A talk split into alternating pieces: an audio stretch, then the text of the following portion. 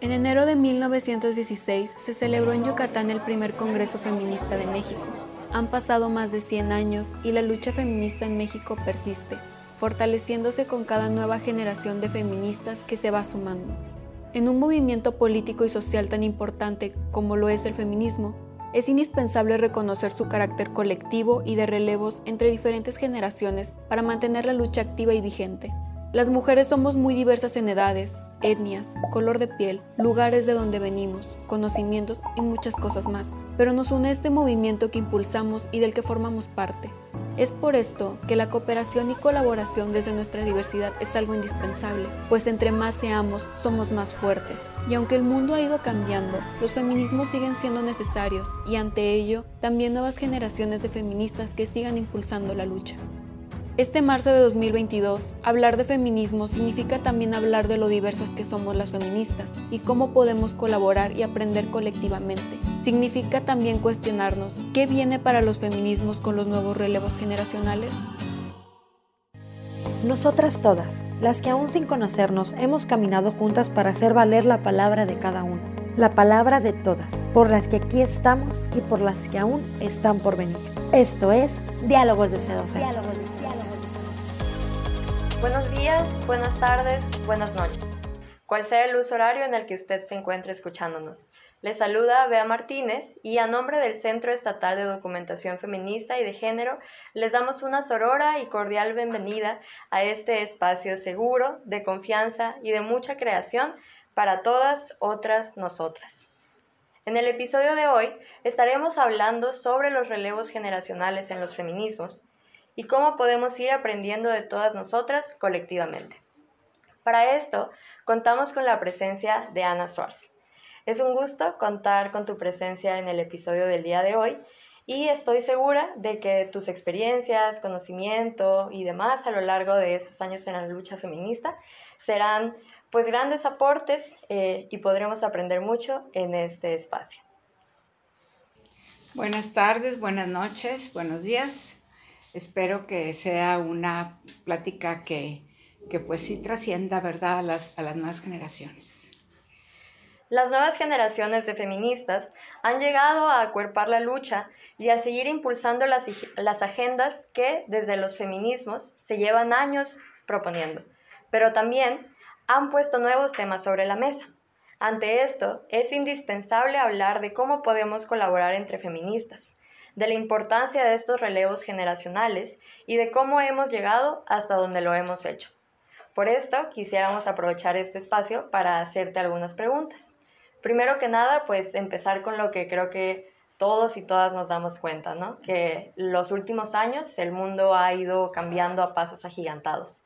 Entonces, quisiéramos preguntarte, eh, ¿tú cómo crees que este contexto ha ido moldeando también a las nuevas generaciones de feministas, ¿no? Bueno, yo creo que definitivamente la globalización ha sido uno de los puntos centrales. Anterior a la globalización, México iba muy atrasado en el tema del feminismo comparado con otras naciones, pero yo creo que es muy importante que las nuevas generaciones estudien, se vayan hacia atrás y conozcan ese pasado para que puedan entender cómo se han dado estos cambios y cómo, cómo fue que llegamos a este momento y todo lo que esto costó en, el, en la lucha de las mujeres. Pues sabemos que los cambios eh, se logran a través de pues, revoluciones del pensamiento, el ir cambiando las ideas tradicionales que estuvieron establecidas por siglos y siglos se volvió algo sumamente complicado, muy difícil, aún hoy aún hoy persisten pues muchos paradigmas que no logramos eh, quitar y la lucha fue muy intensa, muy dolorosa, pero gracias a Dios estamos viviendo un momento diferente. Eh, si queremos hacer un poco de historia, pues nos tenemos que remontar, bueno, desde el, desde el siglo XVI, eh, XVII, en que surgen las primeras voces, en, favor de los derechos de las mujeres. Pero, por ejemplo, hay eh, de, la, teoría de la maestra Amelia Valcárcer, que es, bueno, es aquí en Nuevo León es sumamente conocida porque pues María Elena Chapa siempre la trajo a sus eventos, estuvo en una cátedra de Alfonso Reyes en el TEC, y ella, ella señala tres momentos principales que vienen siendo las tres olas del feminismo. En Estados Unidos se manejan dos, pero para nuestra cultura yo creo, yo creo que es eh, importante señalar esas primeras tres horas, olas. La primera, bueno, pues la del el feminismo de la ilustración, ¿verdad? Que definitivamente empieza como en 1673, 74 hasta 1791, 92 que se termina la, con la Revolución Francesa.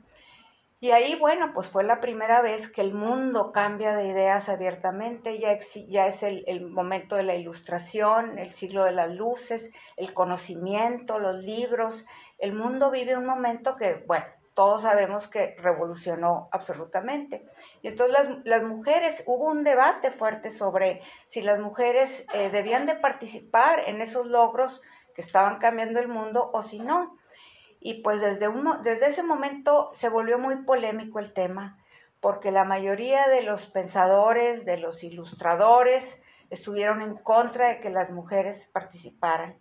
Daban principalmente eh, la idea de que si, si las mujeres cambiaban sus roles y se les daban sus derechos, pues iba a trastocar todo el orden social, que de hecho así ha sido, ¿verdad? Entonces en ese momento, pues primero ellos dijeron los hombres y se acabó. Pero sí se lograron en esas décadas, de, entre esos años, que las mujeres por lo menos tuvieran cierta libertad para decidir con quién casarse, para decidir eh, si, se, si, si se casaban o no, y empezar a estudiar, que las permitieran aprender a leer, escribir, este, leer, ilustrarse, y aunque no fuera oficialmente, las mujeres lo hacían eh, pues por tener una vida más plena, ¿verdad? Y así llegamos hasta ya el tiempo de, de la lucha sufragista, que es la segunda ola, en donde las mujeres se organizan, forman sus grupos y empiezan a exigir de una manera bastante centrada su derecho al voto, a la participación en la, lucha política y de ahí se desenlaza cómo cada país va aceptando la participación, salen grandes lideresas en Europa y las mujeres acceden a, algunos trabajos y, se avanza, se avanza en esos años este, hasta llegar el, sufragismo inicia como en 1848 y dura hasta 1948-49 que se termina la guerra, se forma la Organización de Derechos Humanos y se firma pues, la, la, Declaración de los Derechos Humanos. Sí es bueno que todas, me imagino que conocen la historia de cómo originalmente se había excluido del texto la palabra mujer y entonces Eleanor Roosevelt, que era la, representante por Estados Unidos, y con el apoyo del presidente Truman, exigió que se pusieran la palabra hombres y mujeres, porque pues estaban viendo la manera de evadir ese compromiso de que todas las naciones se, se comprometieran a, darles derechos a las mujeres. Entonces eh, se logró y las mujeres ya habían tenido una experiencia bastante positiva eh, durante la guerra que muchas empezaron a trabajar, llegaron a suplir a los, a los hombres que se habían ido a la guerra, demostraron que tenían capacidades, que tenían talento, que, que podían ganar dinero, que podían ser independientes, en pocas palabras que podían ser mayores de edad. Ya había mujeres que estudiaban, ya por lo menos este, todas leían y escribían, generalmente en Europa y en, y en Estados Unidos, y pues ahí yo creo que es un momento cumbre también para el feminismo. Y entonces ya viene el, nuestro feminismo, que es a, partir de, la, de, los años 60 que empieza el feminismo de los derechos humanos, que realmente si algo, si algo ha avanzado el feminismo en México ha sido la lucha por los derechos humanos, junto con la globalización y el conocimiento de cómo viven y qué piensan en otras culturas, ¿verdad? Pero en el feminismo de los 60 fue muy polémico. El feminismo siempre es polémico, pero ese en especial porque en Estados Unidos se dio un movimiento muy radical, muy fuerte. Imagínate, aparece la píldora anticonceptiva, que ahí sí todo lo revolucionó, porque una vez que la mujer puede trabajar, puede ganar dinero, puede ser independiente, puede ser libre y aparte puede controlar su, sistema eh, para, para em, embarazarse, entonces pues el cambio fue tremendo. Hubo mucha resistencia, muchísima resistencia. Surgieron muchos grupos, diversos grupos en Estados Unidos, muy fuertes, muy radicales en algunos casos, no tan radicales en otros, pero pues eh, todo se puso sobre la mesa, estuvo por ejemplo eh, el, feminismo de Angela Davis, que pues era una contracultura, porque era una mujer afroamericana, era homosexual, era comunista, o sea, era todo lo contrario a lo que era el, establishment, ¿verdad? En, en, ese momento. Y luego pues todo fue tomando su curso. En Europa fue menos dramático porque sale, a finales de los 40 sale el libro de Simone de Beauvoir, eh, se hace un, un, feminismo más teórico, más filosófico. Y bueno, mientras tanto en América Latina, pues seguíamos con nuestras creencias, con nuestras tradiciones, y las mujeres que se atrevían a levantar la voz este, pues no eran muy bien vistas. Pero pues llega la cumbre de Beijing y ahí queda muy claro que el movimiento de, del feminismo, de los derechos de la mujer, es algo urgente, porque no se trata nomás de que yo quiero un trabajo, yo quiero mi libertad. Se trata de que por primera vez se le puso rostro femenino a la violencia, y a la pobreza. Entonces ahí fue un parteaguas donde se tuvieron que, se tuvieron que tomar cartas sobre la mesa, poner cartas sobre la mesa y los países se tuvieron que comprometer a generar esos cambios necesarios. Eh, a partir de la cumbre de Beijing aquí en México surgieron muchas activistas por los derechos de la mujer y mujeres políticas que se metieron al tema, estudiaron lo que tenían que estudiar, evidenciaron todas las estadísticas tremendas que aún tenemos en México. Y de ahí empezó una lucha para nosotros también. Más le sumas ya a finales también de los 90 la globalización y el Internet y la información que llega de todos lados, pues entonces hay mucho más conciencia, ¿verdad? El feminismo que, que vivimos hoy. Sí, creo que es muy valioso lo que mencionas, por ejemplo, em, pues por una parte, eh, estas críticas que siempre se han dado a partir de los feminismos, ¿no? Como que eh, si le damos más libertades a las mujeres, se va a desequilibrar nuestra sociedad y demás. Y lo curioso creo que es como, em, pues, algo de lo que estamos hablando ahorita, ¿no? O sea, cómo ha ido evolucionando el movimiento, pero como las críticas siguen siendo las mismas, ¿no? Eh, y también lo que mencionas, o sea, como de la importancia que tiene la conferencia de Beijing, em, pues las luchas que se han ido ganando, porque creo que como generaciones más jóvenes, eh, creo que es muy sencillo a veces olvidarnos de todo lo que se ha ido ganando, ¿no? Porque a final de cuentas empezamos a vivir en este mundo y claro que sigue habiendo violencia, sigue habiendo pues muchos casos donde vemos el machismo y el patriarcado, entonces eh, pues sencillo no ver todo lo que se ha ido conquistando también pues porque no aprendemos, ¿no? ¿Quién nos enseña la historia de las mujeres o la historia del feminismo? Sino es que hasta que una misma eh, comienza a leer más, ¿no? Exactamente. Eh, pero sí creo que es súper importante que resaltemos lo que, cómo ha ido avanzando el movimiento, ¿no? También pues para, como un movimiento, aprender de lo que se ha hecho antes. pero sí creo que es muy común o muy sencillo que eh, nos olvidemos de esto, ¿no? O sea, que empecemos y que no nos demos cuenta de que viene habiendo todo un camino anterior o que pues obviamente todas somos hijas de nuestras propias generaciones, ¿no? Entonces, eh, pues somos personas distintas, ¿no? Y mujeres distintas y diversas, y eso es lo valioso, pero también es sencillo como, pues a veces cerrarnos en nuestros propios círculos, ¿no? De edad o, o de condición social o demás.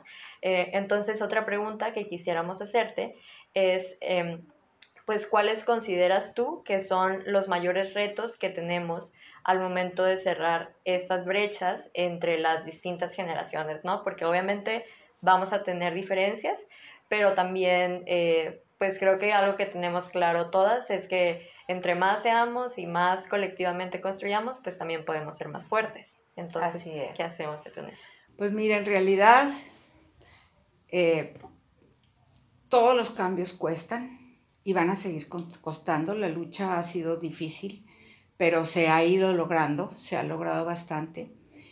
Y lo que yo les diría a las jóvenes es que guarden un equilibrio, no se hagan muy radicales, no, no, se, no sean excluyentes de las mujeres que piensan diferente. Yo creo que la feminista tiene que dar ejemplo de ser una mujer sensata, de ser una mujer que antepone primero que nada las necesidades de todas las mujeres, no nomás de ella, porque definitivamente en nuestro país lo, el reto mayor es y va a ser por mucho tiempo la desigualdad de tantas mujeres que no han tenido las oportunidades y los privilegios de quienes estudiamos, de quienes pudimos desarrollarnos plenamente, porque son muchos millones de mujeres que están excluidas del bienestar. Entonces, hay que darle voz a esas mujeres. Eh, a veces se nos olvida porque, pues sí, queremos este, que haya más, más mujeres en la política y que esas mujeres realmente eh, conozcan toda la teoría, toda la lucha y desgraciadamente nos topamos con que no es así, que son mujeres que llegan, pues sí, pueden ser muy buenas personas y estar muy bien intencionadas, pero no tienen en sí una formación feminista para que se metan de lleno a analizar la problemática real de las mujeres en el país y hagan algo porque cambie, ¿verdad? Ese debe ser la función de la mujer en México que participe en la política.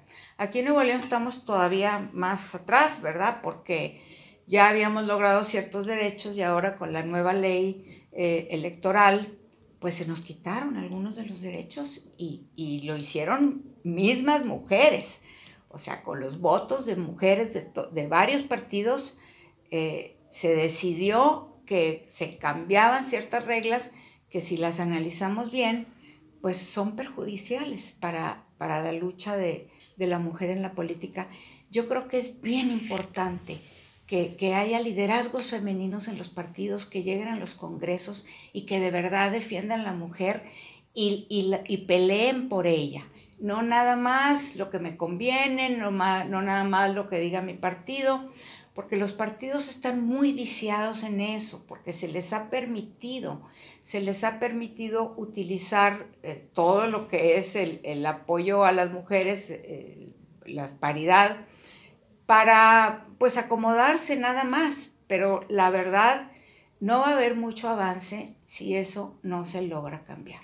Sí, sin lugar Y por otro lado, bueno, pues eso de, de los colectivos, las plataformas a favor de la mujer, que se preocupen por las mujeres indígenas, que aquí en Nuevo León hay muchísimas, que se preocupen por las mujeres marginadas, que, no se, que no utilicen una doble moral para juzgar a las mujeres en cosas que a los hombres no se les juzga. Sí son muchas tareas que nosotros las vivimos en un principio, pero de una manera durísima porque era un rechazo total. Recuerdo en alguna ocasión alguna anécdota de algún político que públicamente dijo que, que esa ley en contra de la violencia no le iba a permitir darle unas cachetadas a sus hijas pues, si se portaban mal. Y, o sea, a ese grado era una inconsciencia y una muy poca empatía, un desconocimiento de lo que era la lucha de género. Recuerdo también una vez un gobernador de aquí de Nuevo León que me preguntó, bueno, ¿y tú por qué andas metida en eso? ¿A ti qué te falta? Pues a mí no me falta nada pero hay miles de, mujeres aquí, cientos de millones de mujeres que no tienen mi posibilidad. Entonces a esas mujeres hay que darles voz.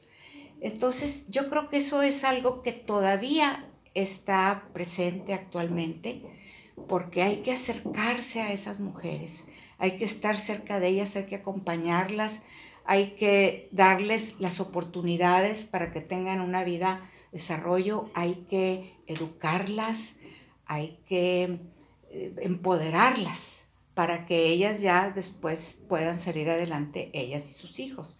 Eso, esa es una tarea que va a seguir. Y también les voy a decir a las jóvenes que no se desesperen mucho con sus mamás, con sus abuelas, porque lo que ellas vivieron, lo que ellas pasaron, lo que ellas creyeron desde el día que nacieron, pues es muy diferente a lo que creen ustedes. Entonces, eh, no las van a hacer cambiar. Es más fácil que ustedes cambien y entiendan, no que, no que rechacen las, sus propias creencias, sino que, que entiendan que, que se vivieron tiempos muy diferentes, donde la sociedad no se cuestionaba nada, donde era preferible estar en silencio, que las mujeres aceptaban tranquilamente su situación. Muchas veces vivían situaciones muy difíciles y la ley no las, no las amparaba. Eh, todas las leyes estaban elaboradas por hombres y para hombres. Los códigos penales, todo estaba hecho de manera que al hombre no se le iba a molestar y sí se le iba a respetar a cualquier precio. Para retomar lo que nos estabas comentando, Em, pues creo que está claro que tenemos pues diferencias generacionales y demás, pero creo que también está claro pues lo que mencionas, ¿no? Que tenemos puntos en común, que es pues lo que defendemos desde la lucha feminista. Y entonces también quisiera saber si nos pusieras em, un poco más en contexto o si nos pudieras dar un poco de ejemplos más puntuales de cómo crees tú que pudiéramos construir colectivamente, ¿no? Porque creo que algo que también ha ido sucediendo es que tenemos como diferentes carriles del feminismo, ¿no? O sea, como que por una parte van las de una generación y por otra parte las de otra y por otra las que apenas están en prepa, universidad y demás. Que creo que obviamente cada quien va a tener pues prioridades quizá un poco distintas, ¿no? A final de cuentas nos une una misma lucha, pero tenemos quizá temas un poquito más urgentes cada quien en su agenda, pero definitivamente podemos trabajar en conjunto, ¿no? Pero ¿cómo podemos eh, pues encontrar esos puntos, crear consenso entre diferentes grupos, a partir de qué podemos construir colectivamente. Y pues sí, no sé si nos pudieras platicar un poco más específicamente sobre eso. Bueno, pues yo pienso que lo, número uno que tiene que tener una feminista es ser ella misma. Vivimos en una sociedad donde hay demasiada simulación, donde hay muchas apariencias y las mujeres tienden mucho a buscar eso porque pues finalmente es un camino fácil. Y, y no, en el feminismo, cuando se es rebelde, cuando no nos gusta que nos digan lo que tenemos que hacer, pues tenemos que asumar, asumir posturas eh, firmes, ¿verdad? Y yo creo que el, el, el que haya congruencia entre lo que somos en nuestra vida, en todos los aspectos de nuestra vida, seas una feminista joven o una feminista ya mayor, tiene que haber congruencia con tu estilo de vida porque el feminismo es un estilo de vida. Es aprender la democracia desde que estás en tu hogar, aprender a relacionarte democráticamente y en igualdad desde que convives con tus padres, con tu pareja, con tu marido, con tus hijos. Eso es algo que, tiene que estar por encima de todo porque si no, no se llega muy lejos cuando dices una cosa y haces otra. Pero también hay temas muy importantes que los colectivos deben de tener siempre presentes. Además de esa posibilidad de juntarse con otros colectivos para compartir esos objetivos. Uno de esos temas es la teoría. No pueden decir soy feminista y voy nada más a, buscar un logro, a, conseguir algo, a, lograr que el techo de cristal eh, sea menos, menos este, corto para las mujeres, se tienen que tener objetivos y conocer la teoría, entender por, en qué somos iguales los hombres y las mujeres, en qué somos diferentes y por qué tenemos derecho a la igualdad.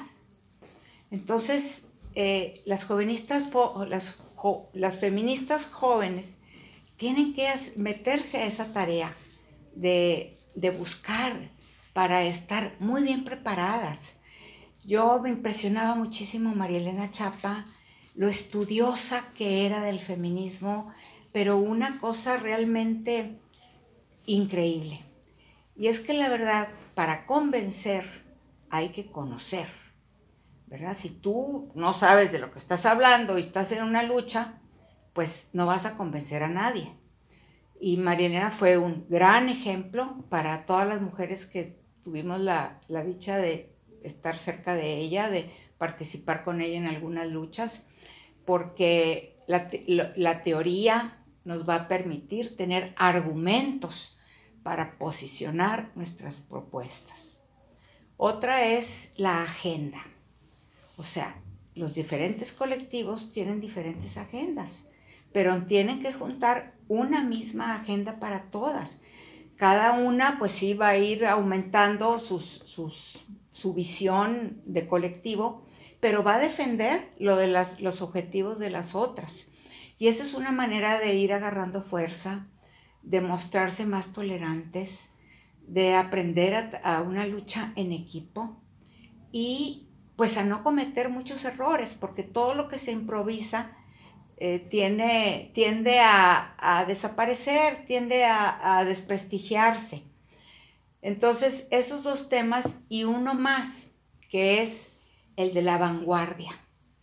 La vanguardia es para estar siempre siguiendo las tendencias, porque tarde o temprano nos van a llegar, tarde o temprano vamos a tener escenarios diferentes y tenemos que estar preparadas. ¿Cuál va a ser la posición de mi colectivo, de las feministas, ante X situación, verdad? Y yo creo que son temas muy importantes, estudiar mucho, promover, eh, luchar por la educación de, la, de, de las niñas principalmente. Estaba acordando de Malala, la chica pakistaní que ganó un premio Nobel de la Paz que decía que no había arma más poderosa que una niña con un libro en la mano. Ese tiene que ser un compromiso de los colectivos, porque lo fue en nuestro momento de nosotros. Fíjate, yo eh, al rato te, te, voy a platicar un poquito más de mi vida, pero yo llegué por azares del destino a la primera oficina de la mujer que hubo aquí en Nuevo León que después de que Cedillo firmó los acuerdos de la cumbre de Beijing, pues obligó a los gobiernos estatales a que, implementaran programas y, nuevas políticas para apoyar a la mujer. Entonces se abre aquí en 1998 la Coordinación Estatal de la Mujer, que era una oficinita que éramos tres personas y este, no teníamos casi nada de presupuesto pero pues ya se dijo, ahí está nuestra propuesta, ¿verdad? Y, lo, y para lo que fue útil es para capacitarnos, entrar de lleno a las teorías de género, entender todo eso de cómo los seres humanos nos vamos construyendo y entonces este, las, las capacidades que tenemos muchas veces ni las conocemos Muchas veces aceptamos situaciones que nos están dañando porque no entendemos que las podemos cambiar. Entonces hay que entrar al estudio, hay que promover que la educación en Nuevo León de las niñas sea algo muy importante, que haya, eh, que haya campañas para que las niñas este, brillen y tengan mejores y mayores oportunidades, que haya más becas, Vaya, todas esas políticas que tarde o temprano alguien las va a tener que, estar impulsando y yo creo que el turno es de las feministas de ahora. Y que creo que, em, pues como lo que mencionas, ¿no? O sea, esto de que tenemos que llevar un, un seguimiento, una continuación de las luchas que vamos ganando, porque creo que a veces puede dar la impresión de que todas estamos luchando batallas distintas en muchas partes y, y, pues más que hacerle frente a, a, algo en común, parece que nos desgastamos más cada quien por su lado, ¿no? En lugar de, pues a final de cuentas sí hay muchos puntos muy críticos que se siguen repitiendo, ¿no? O sea, muchas niñas que todavía no tienen educación, como tú dices, el hecho de que la mayor parte de la población pobre son mujeres. Eh, y pues ya sabemos la terrible violencia en la que vivimos, ¿no? Entonces creo que es elemental como poder encontrar esto mismo que tú mencionas, ¿no? O sea, darnos cuenta de que estamos luchando una misma lucha y eh, pues encontrar estos puntos a partir de los cuales podemos construir en conjunto, ¿no? Porque también pienso mucho, ahorita escuchándote, eh, y con lo que mencionaste hace rato de las olas del feminismo, en esta frase de, de Simón de Beauvoir, que no me acuerdo ahorita exactamente, pero cuando menciona que a final de cuentas toma una pequeña crisis económica o política para que los derechos de las mujeres sean los primeros que son cuestionados, ¿no? Claro. Entonces creo que es algo que tenemos que tener todas las que estamos entrando a esta lucha muy presente, pues para no permitir eh, que esto se nos vayan arrancando, ¿no? Porque a final de cuentas muchas mujeres anteriormente a nosotras han luchado para que podamos tener los derechos que tenemos hoy en día, ¿no? Así es. Fíjate que me estaba acordando en mis años esos que empecé yo a, a conocer la lucha de las mujeres, me acuerdo tanto de Rosaura Barahona, que fue una figura muy importante en el movimiento de despertar las conciencias aquí en Nuevo León a favor de las mujeres. Y ella decía, cualquier persona que considere que hombres y mujeres necesitan, pueden merecer, son merecedores a tener los mismos derechos y que las mismas oportunidades que se les dan a los hombres se les debe dar a las mujeres, esa persona es feminista, aunque no lo quiera reconocer. Porque era el momento en que, ay, no, feminista, no, no, este, estaba muy satanizado, había mucho prejuicio y realmente no, el feminismo es algo muy bueno que nos va a ayudar a construir un mejor país, porque si desde uno mismo y sus relaciones aprendes el respeto y, la democracia, pues luego es más fácil que, la política eh, pueda funcionar mejor la democracia, ¿verdad? Que estamos muy lejos todavía de, tener una democracia funcional buena, pero pues tenemos que empezar desde ahí y las mujeres tenemos que hacer un, papel importante. Ana Suárez nos platicará un poco más sobre su carrera, pero algo a mencionar y resaltar creo que es que ha sido una con muchos logros y muchas batallas en diferentes áreas, ¿no? En diferentes espacios de trabajo o lugares en donde has incidido. Pero creo que algo que sería muy valioso que nos pudieras compartir es, eh, creo que una cuando va empezando en este camino a veces es muy sencillo como abrumarse un poco con, eh, pues a final de cuentas sabemos que no es tan sencillo abrirle la puerta a estos temas, ¿no? Obviamente en la actualidad pues creo que va habiendo más aceptación socialmente y demás, pero aún así encontramos resistencias, ¿no? Entonces creo que algo que sería muy bueno que nos compartieras sería tú cómo has eh, pues logrado posicionar la agenda de las mujeres y la agenda feminista en los diferentes trabajos o espacios que has ocupado, ¿no? ¿Cuáles han sido también tus estrategias para poder eh, pues seguir permitiendo que esta lucha se expanda y permee diferentes instituciones o demás? Entonces te cedo la palabra para que nos platiques un poco más. Bueno, pues mira, yo siempre he dicho que yo creo, yo, yo me di cuenta que nací feminista, porque siempre fui rebelde, y siempre me gustó pensar por mí misma. Entonces esas son dos características que te ayudan a construirte de una manera y aunque sí eh, llega un momento en que te despojas de muchas de tus creencias, yo conservé muchas.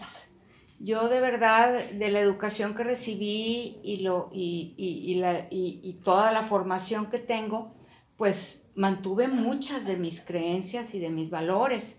Sin embargo, muchos otros sí me los quité y me fui quitando prejuicios y tuve eh, el interés de estudiar educación especial. O sea, siempre tuve una inclinación hacia lo más vulnerable y me metí a educación especial, estudié educación especial, cuando en mi casa me decían, ¿y eso dónde lo vas a estudiar? pues en la normal de especialización. ¿Y eso dónde está?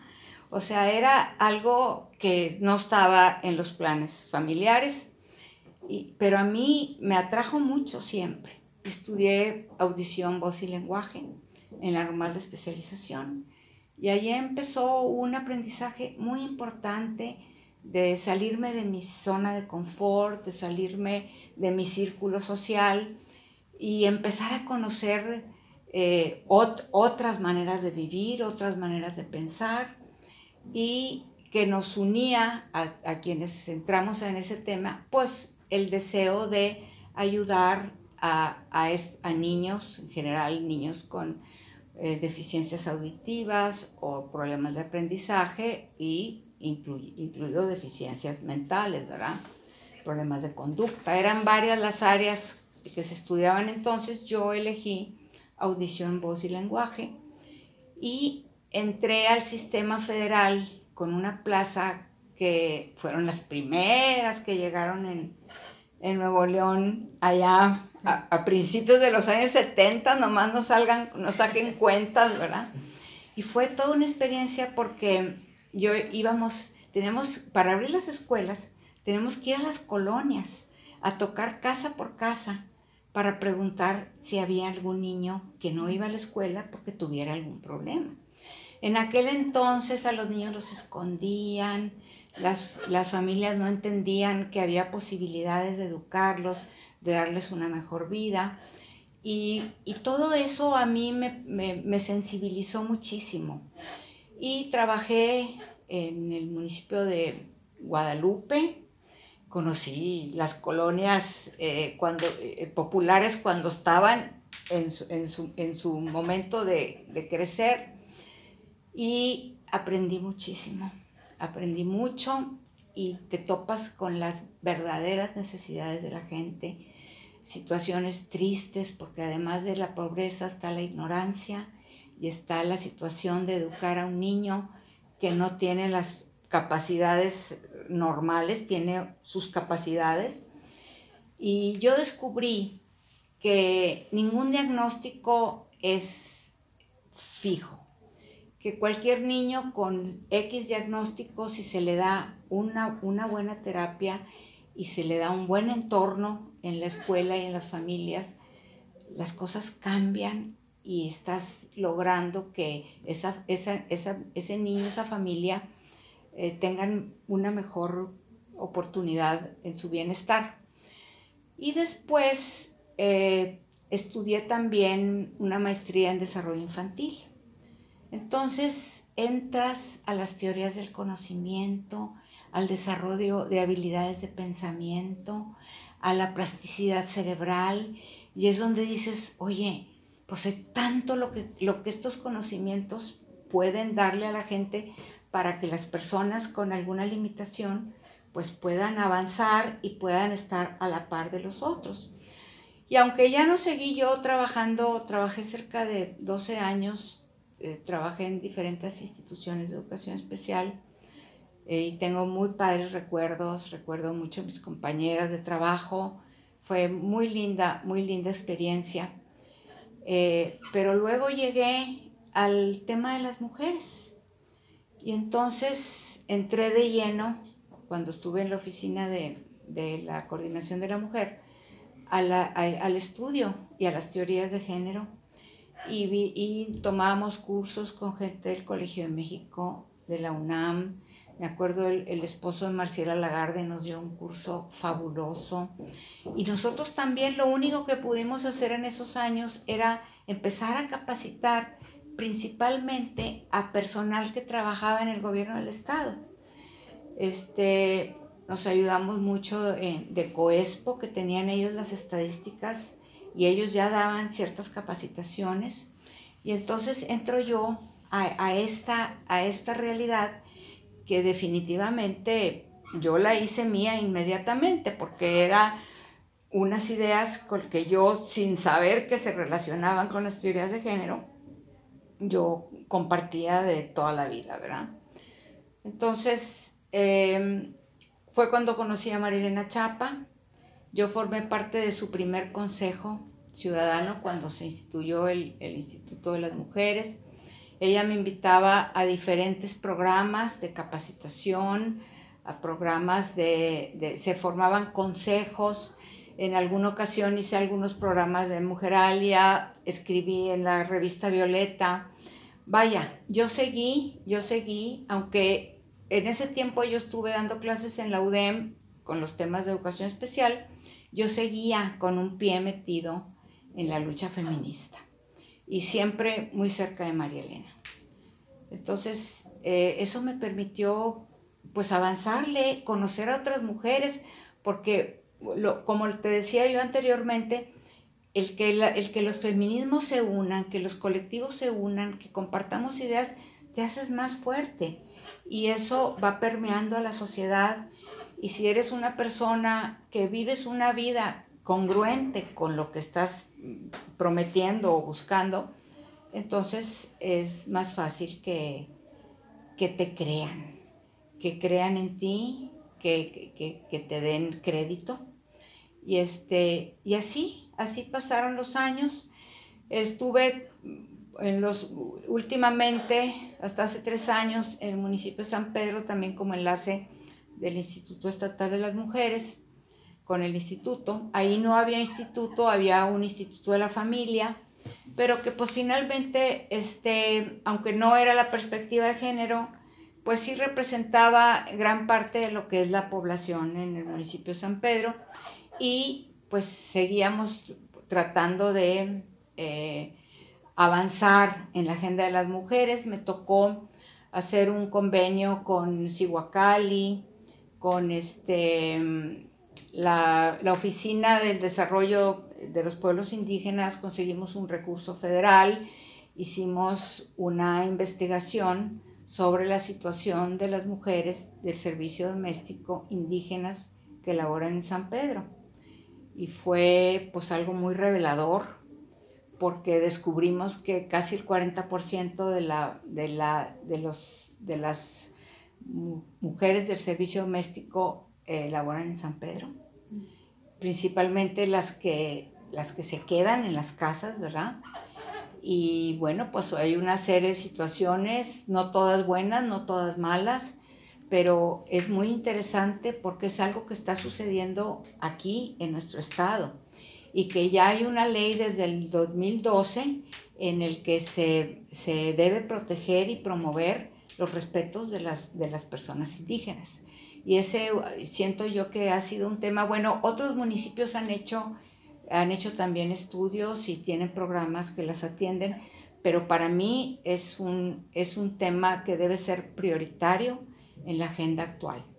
Por otro lado, bueno, pues yo me casé y formé un hogar a mi manera, porque pues busqué un marido que respetara, que me respetara mis ideas y que me dejara ser. Tuve cuatro hijas, que todas son feministas recalcitrantes. Y bueno, pues llevo más de 40 años de casada y, yo, y estoy satisfecha porque no ha sido fácil sortear en un ambiente como en el que yo vivo el que te, te como feminista. Te platicaba yo hace rato del el, el hecho este que nos ocurrió pues creo que el año 1999 o el 2000 que hicimos un evento en el Auditorio San Pedro y que eh, mientras hablaban las conferencistas adentro, era el tema de la mujer, un 8 de marzo, había un grupo de mujeres afuera que rezaban y nos echaban agua bendita. Entonces, esos tiempos yo creo que ya no están tan, tan, este, radicales, ¿verdad? Se ha ido, pues se, tienen que dar cuenta que es una lucha por los derechos legítimos, por la justicia, por la igualdad, por una vida libre de violencia, por una mejor convivencia familiar. Entonces yo creo que eso es muy valioso y eso es lo que yo siempre he defendido. Y, este, y aquí estamos, aquí estamos ahora pues aplaudiéndole a Laura Paula, que de verdad en lo poco que lleva está haciendo un trabajo muy importante porque se está relacionando mucho con otro tipo de organizaciones. Entonces tenemos que estar en todos lados, el feminismo tiene que estar en todos lados para que se conozca y, se le quite ese prejuicio de que eh, son mujeres liberales, este, casi casi el diablo, ¿verdad? Y no es así, somos mujeres normales que podemos llevar vidas normales y tener matrimonios normales y, enseñar a nuestras hijas a ser fuertes, a tomar sus propias decisiones y, y, a pensar por ellas mismas.